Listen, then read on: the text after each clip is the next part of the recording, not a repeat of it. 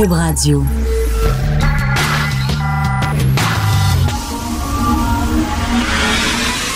De 10 à 11. De 10 à 11.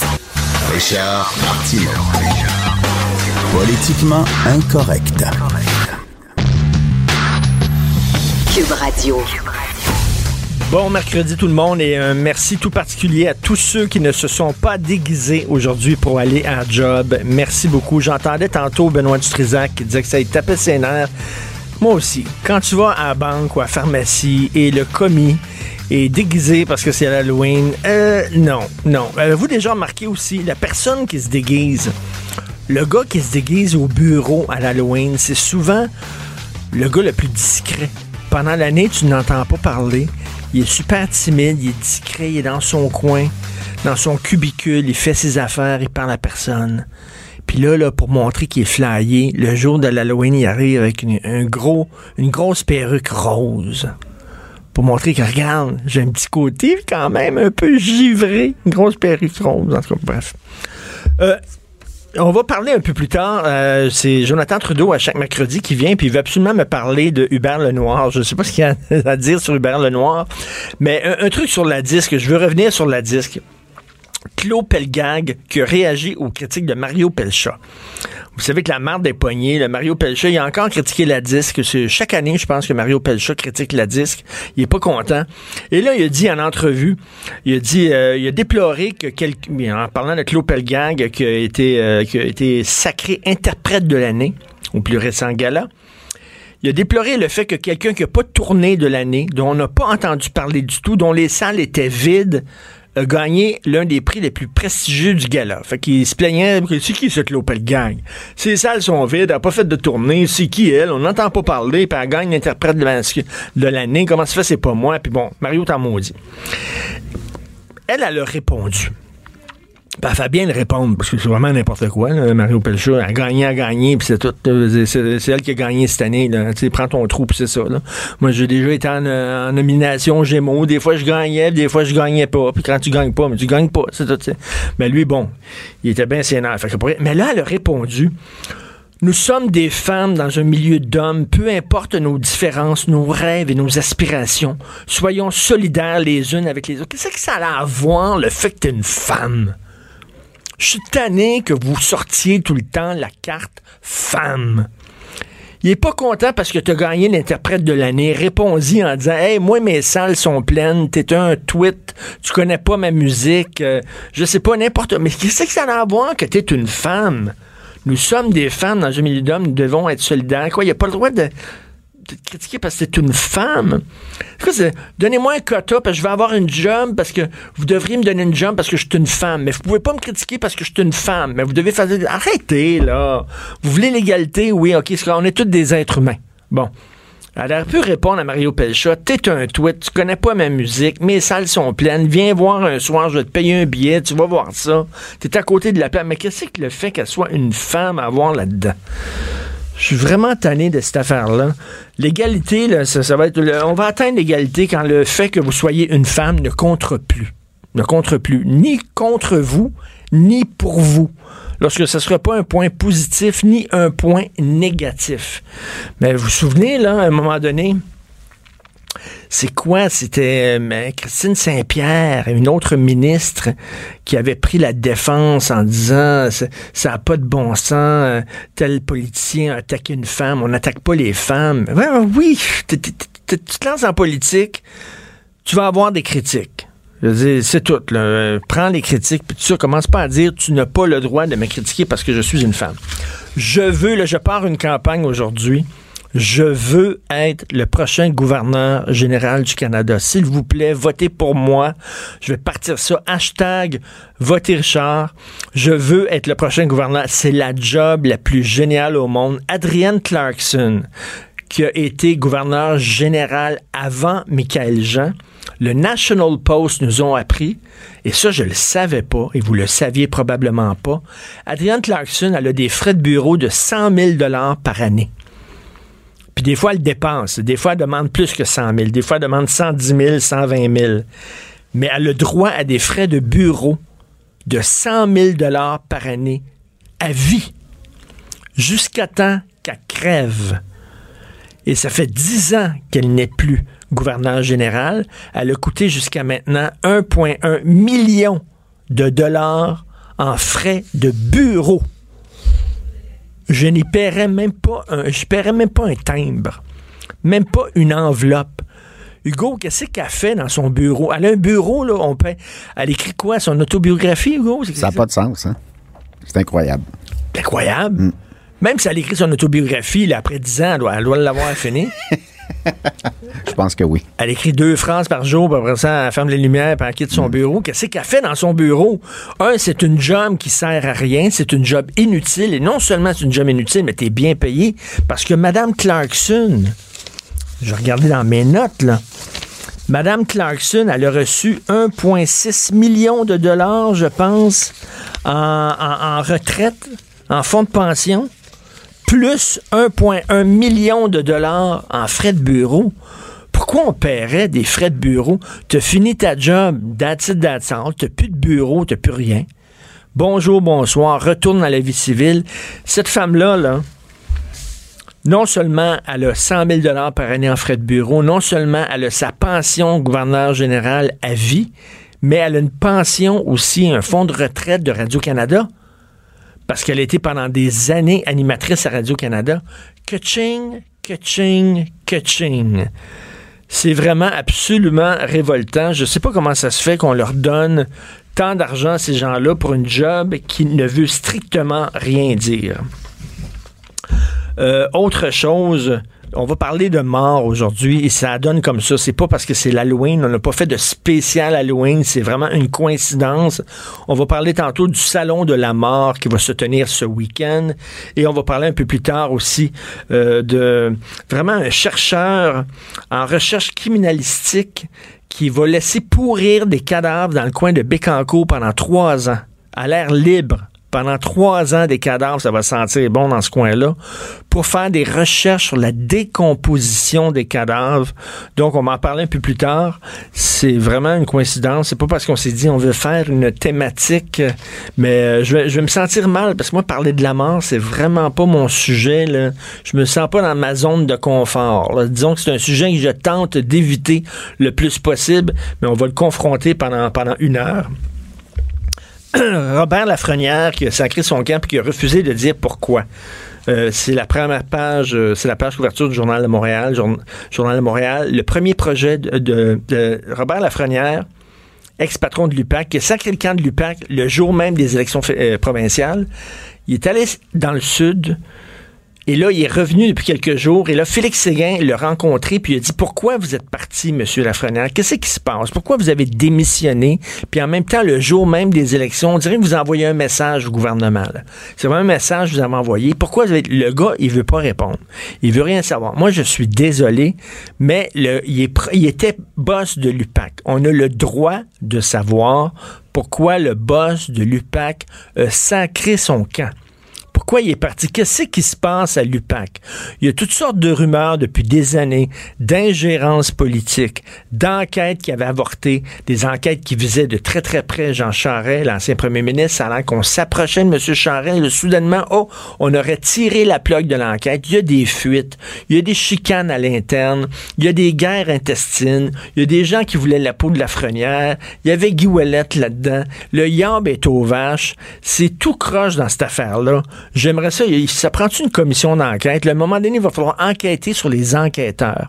L'UPAC a été créé en 2011. Son rôle, c'était de faire la lumière sur tout ce qui allait mal au point de vue octroi des contrats publics, la corruption. Vous savez, il y a eu plusieurs reportages. Puis à un moment donné, on a créé l'UPAC pour faire le ménage. Mais là, l'UPAC qui est censé faire la lumière sur ces choses-là, qui est censé être un gage de transparence, l'UPAC elle-même, elle est opaque. Elle-même, elle est obscure. Elle-même semble être pognée dans toutes sortes de maudites histoires. Et là, il va falloir... moi, j'aimerais bien ça, savoir qu'est-ce qui se passe dans cette place-là. faudrait vraiment faire le ménage. Là, François Legault, il dit, regarde, le boss de l'UPAC, il sera plus nommé par le gouvernement. Le boss de l'UPAC va être nommé par le deux tiers des députés. C'est très bon. Il va passer un projet de loi bientôt. C'est très bon. Effectivement, ça ne sera plus des nominations politiques. Mais cela dit, ça change rien. C'est pas seulement la personne qui est là, il y a une culture qui s'est développée à, à l'interne de l'UPAC, à l'intérieur de l'UPAC, une culture du secret, de la jalousie, de l'ingérence politique. C'est tout croche. Fait que quelle que soit la personne qui va diriger l'UPAC, à un moment donné, il va falloir faire la lumière sur ce maudit organisme-là. Et Robert Lafrenière, désolé, mais il n'est pas le patron de la Société des alcools du Québec. Si le patron de la SAQ décide de démissionner, je m'en fous de ses raisons, j'en ai rien à foutre. Mais le patron de l'UPAC, je m'excuse, mais je veux savoir pourquoi il sec le camp. Il nous doit des explications. Moi, je reviens pas qu'il ne veut absolument pas répondre aux journalistes. Il nous doit des explications. Et autre chose, en terminant, il y a un jeune homme qui a causé la mort de sa blonde. Il textait au volant. En plus, il avait fumé du hache. Il a pogné le champ. Sa blonde est morte. Et là, son avocat de la défense, il nous dit que texter au volant, c'est pas criminel. Je suis désolé. Texter au volant, c'est criminel. Il dit oui, mais c'est une distraction. Non, non, une distraction, c'est que c'est quand ton fils, mettons, écrit en arrière de l'auto, tu tournes la tête, tu dis ah, qu'est-ce qu'il y a, mais prendre ton, prendre ton cellulaire pendant que tu roules sur l'autoroute et que tu te mets à texter, je suis désolé, mais c'est un comportement criminel. C'est pas vrai là, que l'avocat de la défense, c'est pas criminel, c'est une distraction. Écoute, là, on est en 2018. Là. Je pense que tout le monde le sait que texter au volant, c'est niaiseux. Ça le dit, il y a l'autre extrême. À un moment donné, Hugo, j'étais poigné dans le coin de Pile et Sainte-Catherine. Mm-hmm. C'était jamais mais jamais, là. Puis là, je bougeais pas depuis, je te dis, 15 minutes. Jamais il y avait des travaux. Je bougeais pas. Mon, mon téléphone sonne. J'ai pogné mon téléphone. Puis j'ai regardé qui appelait. Puis la police est venue puis me donner, euh, me donner une amende. Et ça, c'est ridicule parce que t'es arrêté quand même. Là. T'es arrêté. Mm. T'es arrêté, là. Je dis là, t'es vraiment zélé, là. Je veux dire, policier, vous êtes vraiment zélé, là. Je roule pas, Christy. Mm. C'est comme si j'étais stationné. Mais tu sais, le gars, il y avait un quota, là. Il y avait des quotas. Ils ont des quotas de contravention, non? Sûrement. Ben, c'est sûr. Ça ressemble à ça. Ben oui. Je dis, euh, monsieur l'agent, je suis très content que j'ai contribué à faire votre quota. Bien content. J'espère qu'ils vont vous payer une bière à la fin de la semaine au bureau. On s'en va tout de suite à la pause. On va parler de la mort. Le salon de la mort. Penses-tu que ça va être mort, ce salon-là? Penses-tu qu'il n'y aura personne au salon de la mort? C'est un bon gag. oui, c'est un bon gag. Hein. Je suis le premier à l'avoir fait. Mm. Mais tu sais, tu dis à ta blonde... Le, le, le chat va le faire demain, probablement. Hugo adore le chat botté. Hugo se demande qui est le chat botté dans le Journal de Montréal. Mais tu dis à ta blonde, hey, on va aller au salon de la mort. Je t'ai acheté des tickets en fin de semaine. On va aller là. ensemble. Ça va être cool. Ouais, donc, au moment, m'a appelé ma mère. Hey, maman. 85 ans, ma mère. Hey, maman, on va aller au salon de la mort. Hein? Il me semble que c'est hot. Richard Martineau. Politiquement incorrect. Cube Radio. Alors, ce week-end, c'est le Salon de la mort au Palais des Congrès de Montréal. Le premier Salon de la mort. Il va y avoir 80 exposants, des conférences. On va vous parler des rites euh, funéraires de plusieurs pays, de l'Inde, du Mexique, de l'Algérie, du Vietnam. On va vous parler de l'importance de célébrer la vie de son vivant. Effectivement, parce que célébrer la vie quand t'es mort, c'est quand même, assez compliqué. Là. Euh, de, des différentes façons euh, de, de, de, de, exposer euh, d'exposer un cadavre, de, s'en débarrasser, je sais pas, de célébrer le, le rite euh, le rite funéraire. Ça va être assez particulier. C'est le premier du genre. Et nous avons avec nous Mme Ophélie Raffin, qui est directrice des communications du Salon de la mort. Bonjour, Mme Raffin. Bonjour. C'est pas un sujet très populaire. Je vais vous expliquer, j'ai 57 ans, j'ai trois enfants de deux femmes différentes et, et, et, ma conjointe actuelle me dit tout le temps, il faut que tu fasses ton testament. Richard, ça n'a aucun sens. Tu des enfants de différentes femmes. Il faut que tu fasses un testament. Quand tu vas mourir, ça va être le foutu bordel. Et je l'ai fait, finalement, je l'ai fait il y a quelques mois. J'évitais toujours le sujet. Je ne voulais pas faire de testament. Et dans ma tête complètement débile, je me disais, si je fais pas mon testament, la mort ne saurait pas que j'existe. J'avais peur que si je faisais mon testament, soudainement, je mourrais le lendemain matin. Je me suis dit, tout, tout, tout, je ferai pas mon testament, ça va être discret, etc. Et là, faire son testament, c'était, vous êtes avec un notaire, puis là, il vous demande comment vous voulez, voulez-vous être exposé, incinéré, voulez-vous, euh, et c'est très malaisant. Je.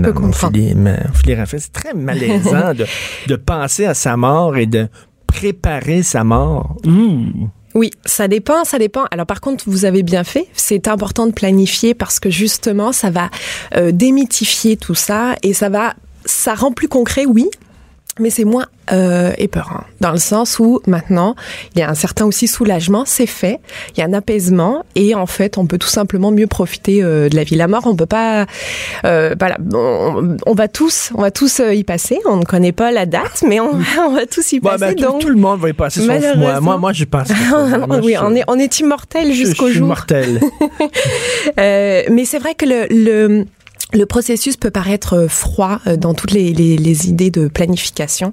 Et en fait, le, le salon existe pour ça, parce que toutes les questions qu'on se pose euh, autour de la mort, euh, elles vont pouvoir trouver réponse au salon, puisqu'on va toujours avoir un professionnel qui va répondre à ces mais, questions. mais, mais euh, ça, c'est une entreprise privée qui a mis ça sur pied, le Salon de la mort? Alors c'est un c'est un regroupement, c'est à l'initiative en fait de de Poussa Divani euh, qui euh, qui part de son expérience personnelle, c'est-à-dire que au début début vingtaine, elle s'est retrouvée à euh, devoir gérer seule les obsèques de sa grand-mère euh, décédée subitement. Et c'est vrai que quand on veut rendre hommage à des proches, on est euh, dans la précipitation et on veut faire les choses au mieux et parfois on ne fait pas les meilleurs choix ou en tout cas on ne fait pas les choix qui sont les plus fidèles à la personne qui euh, qui a disparu. Elle, elle a eu l'idée de faire un salon de la mort, un endroit, tu vas là, puis tout est là. Les, les préparations de pompes funèbres et tout ça, les testaments, les notaires, bon. Exact. comme- mais, Oui. mais, mais, mais, mais vous savez qu'on vit dans une société qui euh, n'a jamais autant si peu parlé de la mort. On met ça sous le tapis. Au contraire, on est dans une société où c'est le bonheur qui prime, la jeunesse qui prime. Aussitôt qu'on a une ride où on l'a fait euh, effacer, on l'a fait gommer parce qu'on veut être jeune jusqu'à temps qu'on ait 150 ans, euh, c'est quand même assez osé de dire, Hey, nous, on va faire un salon de la mort et on met sur le fait que les gens vont venir, vont acheter des billets, vont payer leur entrée pour venir parler de la mort pendant toute une journée. Hi. Parce que il y a aussi la notion de qualité de vie quelque part là-dedans. Comment bien vieillir, comment euh, on, est aussi beaucoup dans une société de, de, soins et de bien-être. Euh, Il y a un retour, euh, voilà, du bio, du ça, ça démontre quelque chose aussi dans le fait de bien vieillir et dans le fait de prendre soin de soi et, des, et de, de prendre soin des autres aussi qui nous entourent. Et de Donc, préparer sa mort. et de préparer sa mort, exactement. Parce que là, on veut une mort qui nous ressemble. J'ai vu, euh, j'ai entendu une publicité à la radio euh, en disant euh, si euh, Gertrude aimait beaucoup le golf, pourquoi ne serait-elle pas exposée sur un terrain de golf? Si Richard est un cinéphile, pourquoi vous célébreriez pas euh, ses funérailles? Dans une salle de cinéma Bon, euh, là maintenant, on veut des funérailles qui nous. C'est comme si on veut célébrer qui on est. C'est très narcissique, ça quand même un Mais peu, non? narcissique, oui, non, dans le sens où c'est plus authentique, je dirais. On est peut-être, on, on- la, la, la célébration de la mort, c'est quelque chose qui est très personnel. On prend le temps d'organiser euh, euh, des, des, des mariages, des moments qui sont heureux, des moments qui sont des étapes charnières dans une vie. La mort est aussi une étape charnière. Et on ne doit pas être dans un anonymat non plus dans cette mort-là. C'est, je pense, c'est la crainte de tous d'avoir quelque chose qui euh, qui soit euh, très anonyme ou qui soit euh, dans, dans l'isolement. Ou donc il y a cette chaleur-là qui est qui est importante de redonner et en fait la notion de célébration de la mort qui, comme vous le disiez tout à l'heure, est très présente dans d'autres cultures. C'est pour ça qu'on va le, on va le montrer également. Est-ce euh, que ça peut aller, je sais pas, mais Michel Barrette, mon ami Michel Barrette, qui est un fan d'automobile, est-ce qu'il peut dire, moi, je vais être enterré avec, euh, euh, mettons, ma Chrysler 53, je l'aime beaucoup, fait que je vais être euh, assis sur le siège de ma Chrysler 53 et euh, je veux qu'on m'enterre avec l'auto au complet. C'est-tu possible, ça? Alors moi je pourrais pas faire vous ce dire. genre de demande-là? Euh, Il y a certainement un professionnel qui va répondre à cette question. Alors moi personnellement, je pourrais pas vous, vous le Est-ce dire. que je peux faire J'en en- doute, mais Est-ce que je peux faire empailler Pépère? Est-ce que je peux avoir Pépère empaillé dans le salon? Parce que j'aime beaucoup Pépère puis il serait toujours là à côté de ma table de poule? Je sais pas, là. écoutez, actuellement, je ne je pourrais pas vous donner l'étendue Oui. des possibilités. Ça serait Mais, très mais- c'est des questions justement qu'on peut Oui. poser là-bas. Exactement. Vous pourrez poser toutes les questions que vous voudrez, puisqu'il y a vraiment des. euh, on, va avoir des professionnels, des professionnels de, de, euh, De oui, de planification. Oui, exactement. Et là, on parle soins. aussi de la mort, la mort des animaux, parce que là, Oui. il, va y avoir une conférence sur le deuil animalier. Oui. C'est-à-dire, si votre chat crève, comment, comment faire le deuil de votre minou?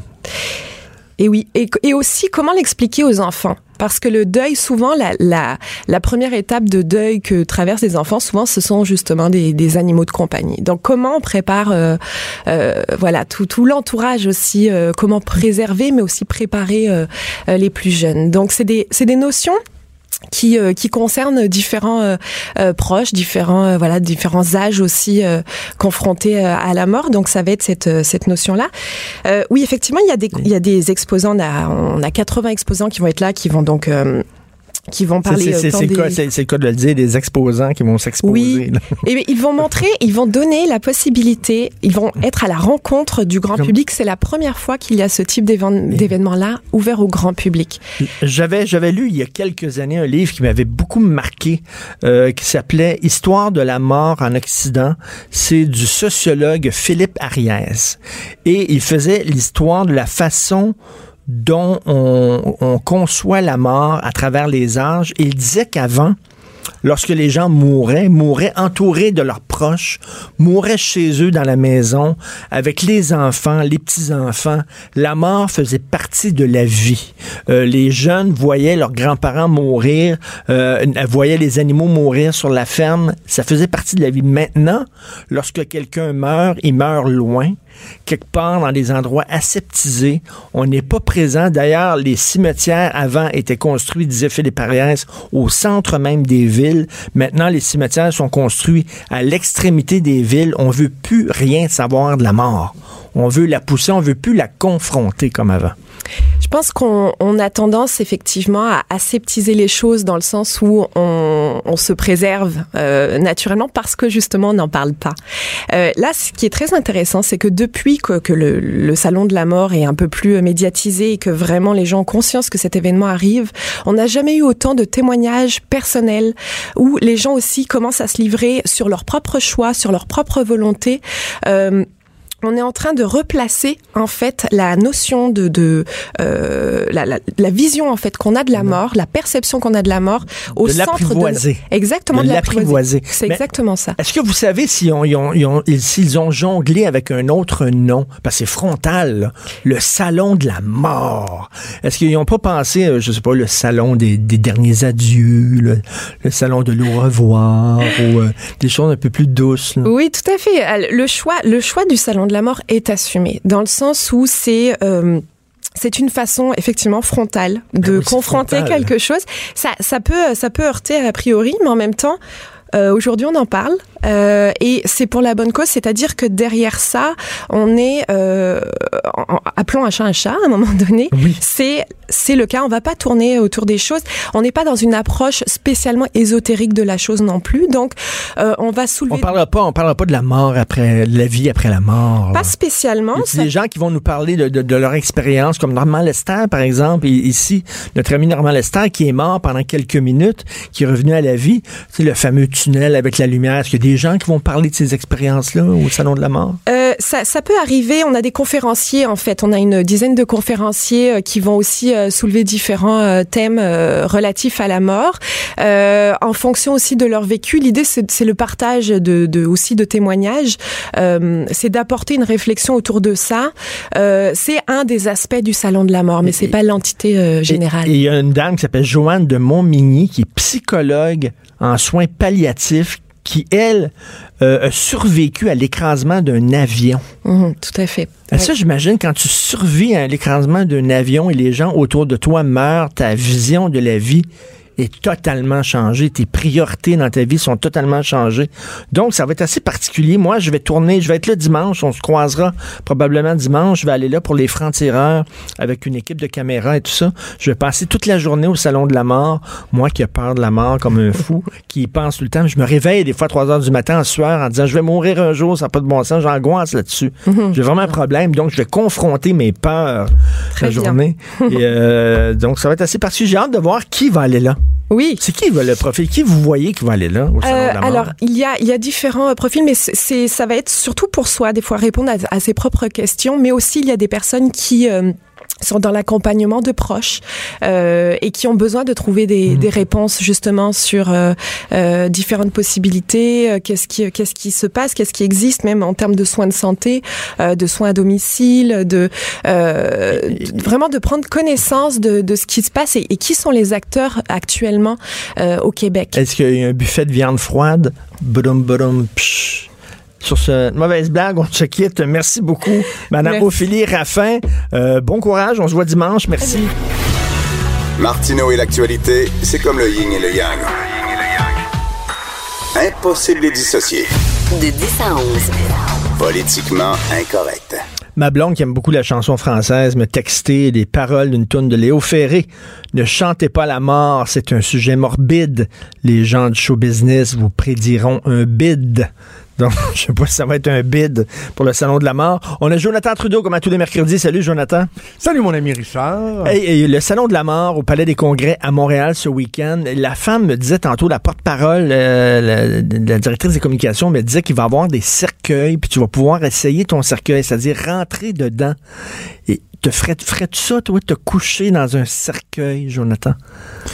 Euh, euh, Sais-tu quoi, pour faire une blague, j'aurais pas de misère à le faire, mais par contre, je, je peux te confirmer que mon corps mort ne sera pas couché dans, Dans un ce cercueil. Il est hors de question que ce body-là se fasse manger par des bébites et pourrisse dans le fond euh, du sol. Non, non, non, non, non. Il va s'en aller dans le four à broil comme euh, ben du monde. Quelle tradition weird, hein? Je me souviens quand j'allais voir mes oncles et mes tantes qui étaient morts puis ils étaient exposés. Tu sais, ils ont, ils ont vraiment, tu sais, c'est comme, ça a l'air des momies, là. Une, une tradition vraiment bizarre. Y a-tu quelque chose de plus inconfortable que d'être dans un salon funéraire avec euh, surtout quand le, le- le corps est exposé. Tu sais moi, je sais pas si je t'ai déjà parlé de ça dans le passé mais je souffre de de je, je pense que ça a un nom là mais de de de ce trouble-là, je vais pas dire une maladie, mais le trouble qui fait en sorte que euh, dans un salon funéraire où euh, à des rires. funérailles, j'ai des fous rires. Ben Écoute, oui. c'est épouvantable. Euh, Quand j'étais jeune, le père de mes amis euh, s'était enlevé la vie.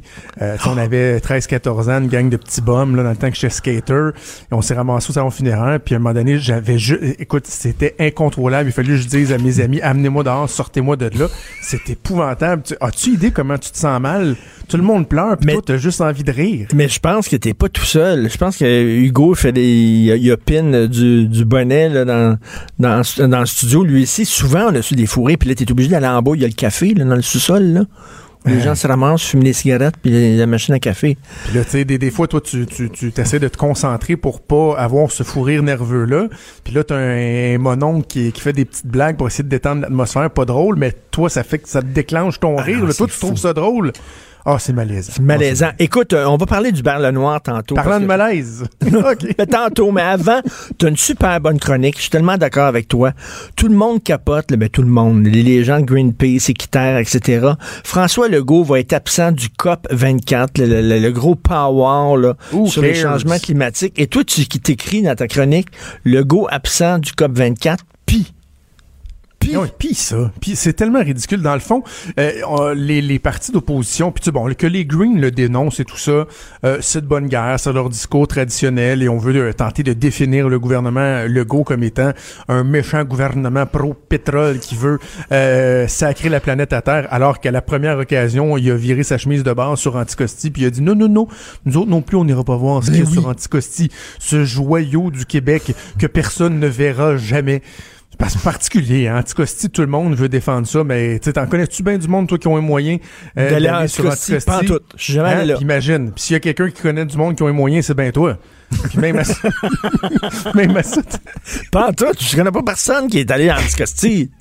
hey, tu sais, elle ajoute l'autre fois, mon collègue Tom Mulcair, il me dit, euh, j'y suis allé une douzaine de fois, c'est magnifique. Je dis, mais mon Dieu, grand bien te fasse, mon cher Thomas, Ben oui. tu sois allé 12 fois. Moi, je connais deux personnes qui y sont allées, Tom Mulcair et Philippe Couillard. Le reste, il n'y a pas personne qui. Bref, ceci étant dit, euh, le premier il, a, il été, il a été chicken, François Legault, là, tu, depuis, depuis toucher à Anticosti. Ouais, ça là-dessus, oui. Ouais, ça, ça, et- mais je, je garde espoir que peut-être qu'il va, il va, il va entendre raison. Mais il reste que donc, si euh, il avait décidé d'aller à la COP 24, ça aurait été uniquement pour faire un photo-op. Et on s'entend-tu que de déplacer euh, une délégation, là, tu sais, avec les gardes du corps, les advance, les attachés politiques, les conseillers, les conseillers du ministère des Affaires internationales, blablabla, euh, quoi, une vingtaine de personnes qui se déplacent, les billets d'avion, les hôtels, les repas, les dépenses connexes. Pourquoi? Pour aller faire un photo-op avec quelques chefs d'État. Ben oui. Euh, un peu louche pour certains, qu'on va se serrer la main et dire ah, on, on, on aime tellement la planète, on aime tellement la planète, alors que tout le monde dit que ça va être très technique ce qui va se faire là cette année. Puis en Euh, plus, en plus, en plus, lui, il commence, là. Il commence, là. Il va avoir la session parlementaire qui, qui, qui commence quand? Bientôt, là? Ça va commencer donc au mois de novembre et ça va siéger seulement deux semaines. Donc, il aurait manqué à peu près la, la, la, la, une des deux semaines Ben euh, de sa session parlementaire. Alors que c'est un, Alors- des, c'est un des seuls d'expérience de sa gang. Fait que là, tu peux ça. pas laisser toutes les autres, en parlant de green, tu peux pas laisser les autres qui sont green s'occuper de la, session parlementaire. Puis toi, tu non, sacs ton non, Voyons le ministre, faut qu'il soit là. Et d'ailleurs, j'ai posé une question à de multiples reprises euh, avant hier à LCN euh, avec Mario. J'en ai parlé à la joute également. Et j'ai mis au défi mes amis libéraux de m'envoyer les copies d'agenda de Philippe Couillard. Parce qu'évidemment, l'agenda d'un premier ministre, c'est prévu des mois à l'avance. Moi, j'aurais voulu qu'on m'envoie la page du mois de décembre, là, et qu'on me démontre que ah, Philippe Couillard, lui, serait allé. Ben non, Philippe Couillard, il y allait même pas. Il y avait pas été l'année dernière. Il y allait pas cette année. Donc, euh, on a beau faire les vierges offensées puis se, se- se- se dire que c'est donc bien épouvantable que François Legault y aille pas. Eux autres non plus, ils seraient même pas allés s'ils étaient restés au pouvoir. Puis que, toute hein, façon, moi, là, de toute façon, j'ai confiance parce qu'il envoie une grande spécialiste de l'environnement là-bas, Madame Oui. Chassé. Oui. Elle dit qui connaît fort bien son dossier. Sur Puis le, elle- elle le- va le aller bout des doigts. Sur Sur le- le bout des doigts. Le bout des doigts. J'ai- moi, j'ai confiance. Elle va bien, elle va bien faire ça là-bas. Là, ça va être une occasion d'apprendre pour elle. Tu sais, quand les, les, les Russes sont venus ici pendant la... la- Comment ça s'appelle, la série La série du siècle. La série du siècle, là. Ils étaient venus pour apprendre, c'est ça? Oui, c'est ça. Ah, ben, c'est ça. Chantal Chassé va être en Pologne pour apprendre, puis je suis sûr qu'elle va nous donner des merveilleux scrums bien avisés à son retour. En Pologne. On a-tu le droit de dire sous comme la Pologne? Euh, tu dis ça Oui. souvent? Il était sous comme Bon, la ben, on a le Pologne? Non, mais non, c'est un la stéréotype. Ben, non, c'est non, un t'as le stéréotype culturel. T'as le droit. OK. Euh, Hubert. Ah, ça- plus capable. Là, toi, tu tripes sur Hubert Lenoir. Là, toi, je t'ai vu sur Facebook non, dire, là, ah, c'est le fun, il casse la baraque, il essaie de se faire Non, non, mais c'est comme un anorexique avec son trophée de la disque. Il, est- il est- il est tellement, là, de, débonnaire. Toi, ça te fait triper. Le rock, t'allume, là. le- le- le- la, musique, le pop, le rock, n'importe quoi, ça prend des David Bowie, des Alice Cooper, des gens qui branlent, tu sais, qui ont l'air weirdo, qui sont bizarres, des gars qui s'habillent en femmes, des femmes qui s'habillent en hommes. C'est ça, la musique, c'est ça. Je trouve que tu regardes, Oui. c'est tous nos cousins puis nos cousines de notre showbiz, là, il est tout propre, il est tout clean, il sent le savon, là. Tu lui arrives, il est un peu fou. C'est comme Jean Leloup, c'est drôle, ça en prend des gens de même, non? Sur le problème, là. Moi, je- j'en ai pas contre le fait qu'il se déguise, puis que, bon, il... Il est glam, Il y a un style très spécial Ben et oui. tout ça. Moi, mon problème, c'est que on, on a célébré Hubert Lenoir là, et quand il a gagné son premier prix à la disque. Là, le monde était debout. Tu vois, même les artistes dans la salle voulaient y toucher. Tout le monde veut être vu avec Hubert Lenoir. Il est tellement hot. Mais y a-tu quelqu'un qui s'est posé la question à savoir est-ce que sa musique est bonne, si bonne? Et la réponse, c'est non. Je m'excuse, mais Hubert Lenoir avec une petite paire de jeans straight, des Converse puis un t-shirt blanc, il y a pas personne qui parle qui de parle de lui. lui cette année. Et, et pour confirmer mon postulat en m'en venant ici euh, ce matin, parce que je t'ai dit je veux te parler d'Hubert Lenoir, je me suis tapé son album Au sur complet. Spotify. Même en arrivant ici à l'agence QMI, sur la tribune de la presse, j'ai mis mes écouteurs puis j'ai continué à l'écouter Tu sur Spotify. recules, tu ne recules devant rien. Écoute, écoute.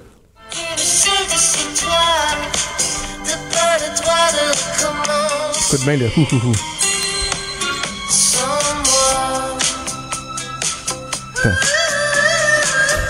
Ça te fait vibrer ça, Richou? Ça te fait vibrer? Richou.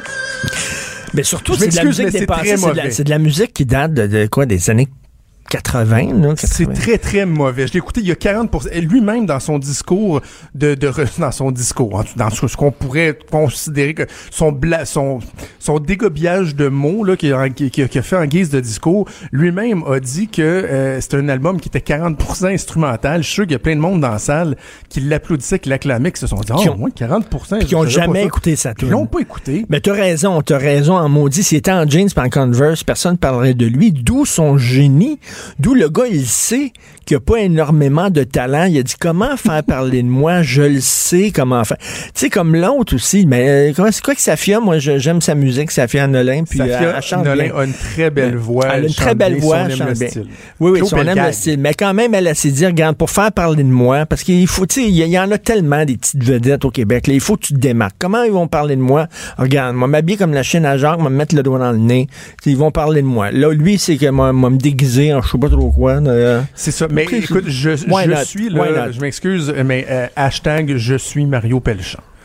Et tu, tu connais, je pense, mon amour pour Mario Pelchat. Je, je, je, je voue euh, un culte. Et si je pleure dans la pluie, Écoute, j'aime vraiment beaucoup, euh, c'est mon côté quétaine. Mais Mario Pelchat qui a Il- fait une sortie en disant, c'est- un trip, dans le fond, de l'académie de gens qui veulent se faire plaisir. Comme par exemple que l'interprète féminine de l'année a été Claude Pelgag. Pas personne qui écoute ça, Claude Pelgag, la fille qui est montée sur le stage avec une moustache. Hey, c'est- Es-tu folle? Es-tu es-tu folle? Es-tu folle? Claude? La mine moustache. Hein, Claude Claude a mis une moustache. C'est tellement drôle. C'est folle, Mais tu vois comment elle a répondu en début d'émission, j'ai dit comment répondu à, à Mario Pelchat, elle a dit oui, mais nous sommes très peu de femmes, nous sommes des femmes dans un milieu d'hommes, faut. Qu'est-ce que, la- que ça a à faire qu'être une femme ou quoi pas? le rapport? C'est quoi le C'est rapport? avec la moustache, anyways? C'est bon. Je comprends pas le Bon, rapport. Bref, je, je trouve que la disque, au-delà du fait que j'adore Louis-José Hood et que je trouve qu'il fait un job incroyable euh, à l'animation, moi je l'écoute après ça, en, en- je l'écoutais le lendemain en accélérant, en écoutant juste à peu près les interventions de, de, de Louis-José Hood euh, et Hubert Lenoir que je voulais pouvoir euh, apprécier donc euh, sa performance. Mais au-delà de ça, c'est devenu de plus en plus un party pour se faire plaisir euh, à, à, à l'interne, euh, Et montrer aux gens comment on est cool. Montrer, Et- comment on est cool. Et Hey, je m'excuse, mais Richard, j'écoute ceux qui gagnent des prix là, à la disque pour la plupart, puis après ça, ils disent oh, c'est épouvantable, on n'a pas assez de redevances sur Spotify, puis notre, notre musique, on a besoin d'aide. Ouais, mais faites de la musique qui, qui jase un peu plus au monde. là, mais parle vous autres à monde, Québec, vous autres à. Québec, c'est rien du hard rock. À part le hard rock, il n'y avait aucune autre musique qui existe. Vous autres, c'est- rien que ça. Metallica, sinon, il n'y a rien d'autre. Tu sais, de la folk music, Les je sais pas, de de- ça n'existe pas. De, de techno, ça n'existe Ben- pas. De la pop, ça n'existe pas. Nous autres, c'est Metallica. Non, non, écoute, ça, tu sauras que moi, chez, chez moi, j'écoute, euh, on écoute beaucoup de musique classique à la maison. C'est vrai? Avec euh, Spotify, avec mon Google Home, on dit OK Google, écoutez de la musique classique. Et de ces temps-ci, tu serais tellement fier de moi. euh, grâce à ma blonde, on est parti sur un trip d'écouter une playlist en particulier où c'est toutes des, des, des, des grands succès de la musique euh, francophone. euh, et et c'est Oh. très, très, très bon. Tu te rends compte qu'il y a du bon stock, là, le genre de stock que toi, Ben, peu- tu chantes le dimanche après-midi euh, en faisant du champagne karaoké avec tes amis de Montréal. OK, on en parlera une autre fois. Je vais te parler rapidement de l'Halloween. Tu as deux enfants. Oui. Vas-tu les déguiser en geisha, en chinois, en mexicain? En- on a-tu le droit maintenant de faire ça? Quand j'étais jeune, on faisait ça. On se déguisait en sombre avec, avec des sombreros, en mariachi, tout ça. On peut plus, là. On peut plus faire ça. C'est de l'appropriation culturelle. C'est impossible. Ils vont se déguiser comment, tes enfants? Ah, t'es fatiguant avec ton appropriation culturelle, pareil. On je me faisais la réflexion ce matin en, en- en lisant euh, mon bon ami Mathieu Bock-Côté euh, et, et ta douce moitié, Sophie Durocher. Euh, et, et, et ça, on pourrait se pogner là-dessus, tu le sais, c'est c'est dommage qu'on n'ait pas assez de temps, mais... c'est- Prenons le nombre de personnes qui dénoncent euh, l'appropriation culturelle et faisons un rapport avec le nombre de chroniques écrites pour dénoncer ceux qui dénoncent. C'est du 1000 pour un OK, pour tu chaque que pour- personne qui dénonce, oh, il y a- il y a- moi là, je sais tu quoi, Robert Lepage là, et là je m'excuse, je vais sacrer là, si on s'en était crissé de ceux qui allaient manifester devant Slav là, il n'y en aurait pas eu de problème. On leur a donné tellement d'importance. C'est ceux qui dénoncent, qui donnent de l'importance, qui donnent de l'oxygène au phénomène, qui font en sorte que finalement ça devient une grosse ballonne, puis on finit par s'amender, alors qu'on pourrait dire, garde, chialez tout seul dans votre coin. C'est tellement ridicule ce que vous dites. Nous autres, on va continuer à respirer par avoir du fun Fait dans toi, il n'y en aurait pas de problème. Donc, ce que tu dis, c'est que tu t'en fous totalement, tous tes enfants. Ils vont te déguiser comment? Tu t'en fous de ce que. Ben, le problème, c'est que contrairement à quand j'étais jeune, euh, il, à cette heure, il y a des déguisements pas chers qui sont vraiment bien élaborés. Fait que, tu sais, le réflexe que nos parents avaient dire de je vais te barbouiller la face un peu de noir ou je vais te mettre un, un chapeau avec un, un brin de blé dans la bouche puis une chemise à carreaux. À cette heure, tu sais, pour 25 pièces, tu peux déguiser ton enfant à En infirmière. Stella de pas de patrouille. En infirmière en- sexy. non, quand même pas. Ou en Harry Potter. Fait que, tu sais, on n'a plus le réflexe d'aller vers, vers ces stéréotypes-là, mais Oui. c'est pour ça que je le, je, je le, je le fais pas et non pas par peur de choquer les gens. J'espère que tu donneras pas des pommes. Moi, quand j'étais jeune, puis que je cognais à une porte, puis il me donnait pas des bonbons, il me donnait des pommes, j'avais vraiment envie d'y donner un coup de pied. Ouais, non, mais toi, tu vois, c'est l'époque des, Donne des, du des sucre. pommes. Donne des affaires on- pas bonnes pour la santé. On, on a une bonne différence d'âge, là, tu sais, toi. oui, J'aime c'est ça vrai. te le rappeler. Euh, même si t'es dans ta jeune soixantaine quand même.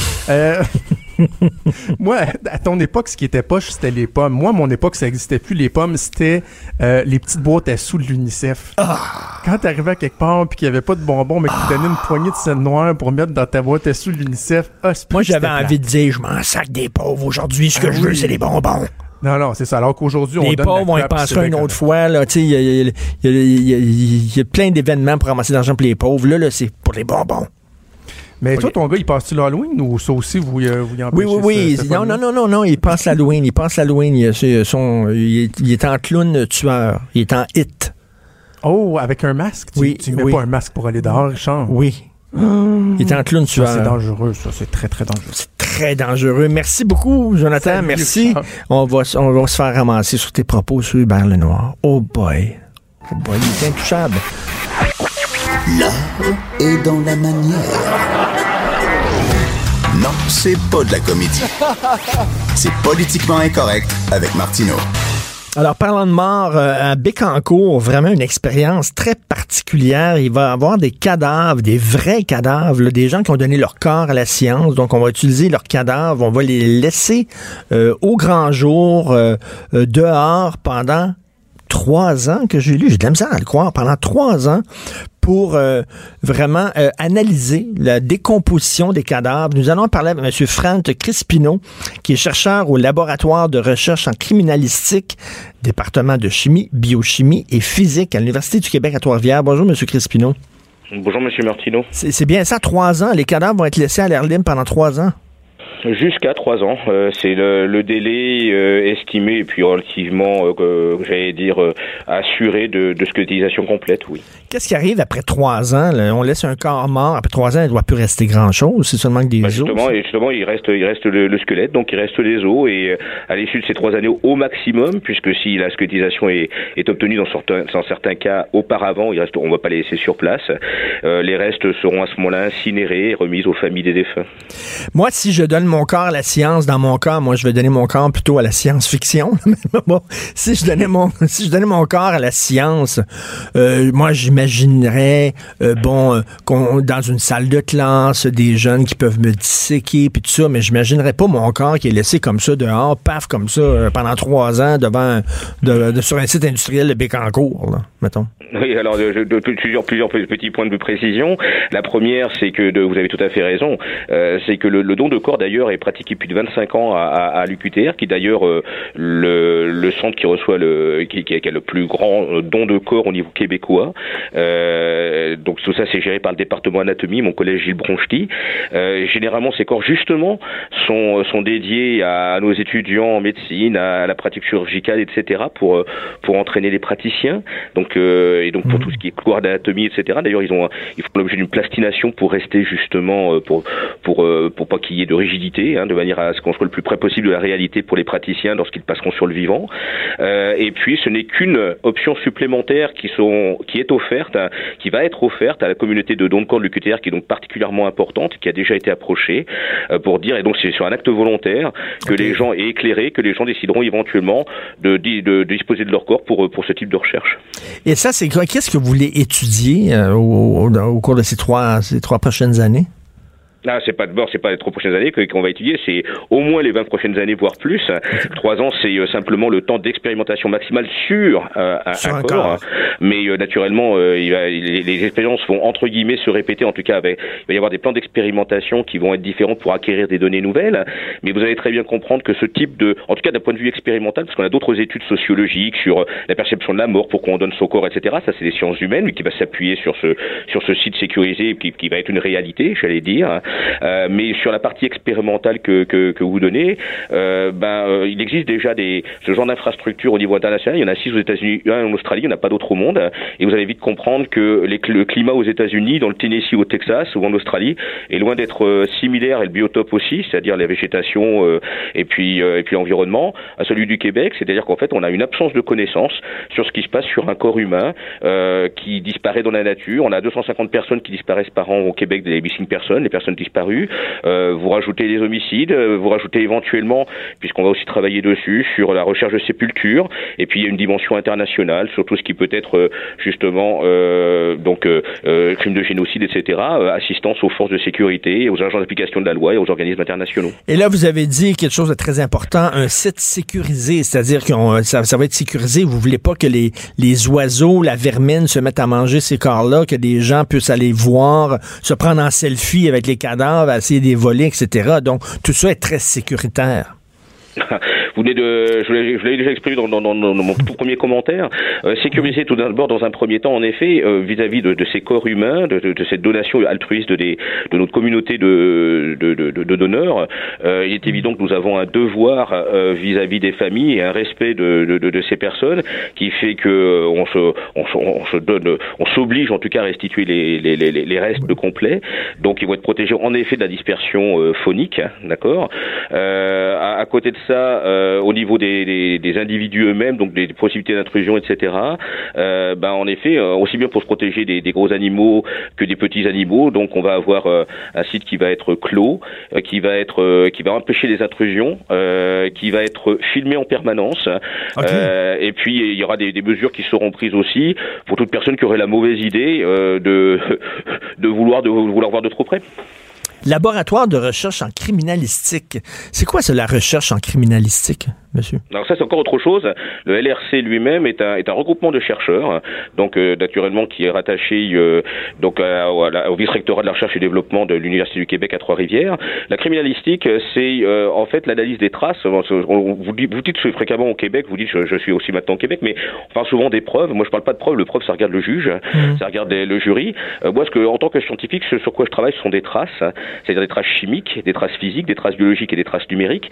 Et, et à la différence de la formation des scientifiques en général, où on travaille dans des conditions de laboratoire contrôlées, puis on passe son temps à faire des incertitudes sur ce qu'on voit, eh ben, ce que, ce que vous trouvez sur une scène de crime, sur une scène d'incident, sur une science historique, même comme l'archéologie, etc., ce sont des traces du passé euh, qui sont pas tirées aléatoirement et puis qui ont une signification qui est pas la même que lorsqu'on fait des plans d'expérimentation. Donc ça veut dire qu'il y a une autre façon de penser dessus. Et la criminalistique, bah, c'est une science historique qui s'intéresse aux traces d'intérêt sécuritaire. Donc, un côté CSI là-dedans, là.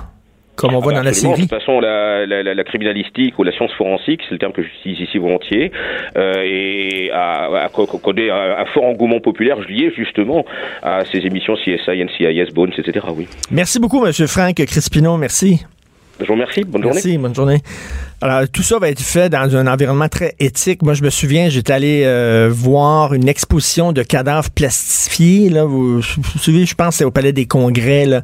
Ils prennent un paquet de cadavres qui ouvrent en deux, euh, puis on peut voir l'intérieur des cadavres et tout ça. Puis on avait appris finalement que c'était des gens qui étaient qui avaient été exécutés en Chine. C'est des, Chinois, puis ils n'avaient pas signé du tout là, pour euh, accepter d'être exposés comme ça partout à travers le monde. C'est des grosses expositions qui circulent partout à travers le monde. Et finalement, tu vas voir ça, des cadavres, regardons ça, l'intérieur d'un corps, c'est assez weird, c'est assez bizarre. Des, des, des, des têtes coupées en deux, en trois, tu regardes l'intérieur du cerveau, etc. Mais là, tu apprends que finalement, c'est des gens qui étaient exécutés, puis ah ouais, on prend leurs cadavres, puis on les envoie comme ça. On les met dans le plastique, puis on les envoie partout à travers le monde. Puis eux autres n'avaient pas signé là-dessus, famille le sait pas. T'imagines la famille, à un moment donné, s'en va voir, là, une exposition comme ça, puis reconnaît mon oncle. Non, ça, c'est mon oncle qui coupe en deux, là. Voyons donc. Je pas signer pour ça, moi, là. Pépé qui est là, là, exposé, tout nu, là. On peut voir l'intérieur des fesses, là. Les enfants prennent des photos. Ça n'a pas de sens. Cube Radio.